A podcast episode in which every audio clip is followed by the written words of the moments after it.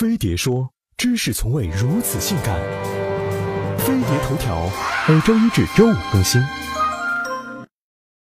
穷啥不能穷套套？巴西奥组委这次提供了四十五万只安全套，供各国代表团享用，力争在啪啪啪上贡献有史以来最安全的奥运会。这个数目比上届伦敦奥运会多出三倍，足以让参赛的一万零五百名运动员们在十七天的赛程里，每天滚上两到三次床单了。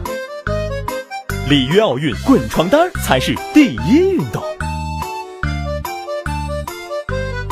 奥运期间免费发放安全套的习俗始于一九八八年汉城奥运，当时主办方试探性的投入八千五百个安全套，差不多人手一枚。之后这项福利便约定俗成般的代代相传，并节节攀高。到两千零四年雅典奥运会，就飙升到十二万个套套的数量级，从此进入十万加时代。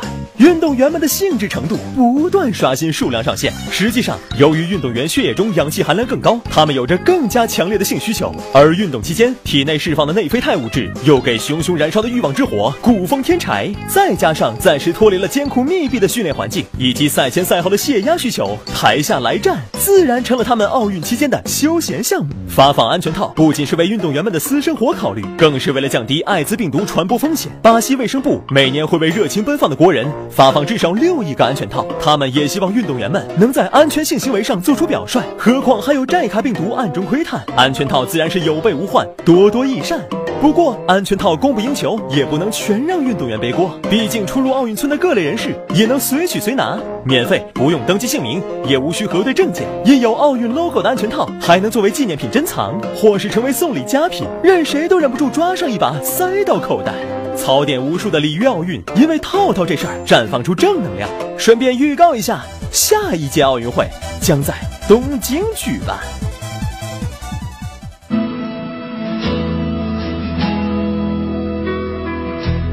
奥运举办的时候，套套它总是不够。每个精力旺盛的选手，总想激情的邂逅。每当夜晚来临的时候，倒出狩猎的眼眸。在他胜利的奖牌背后，有多少雨夜风流？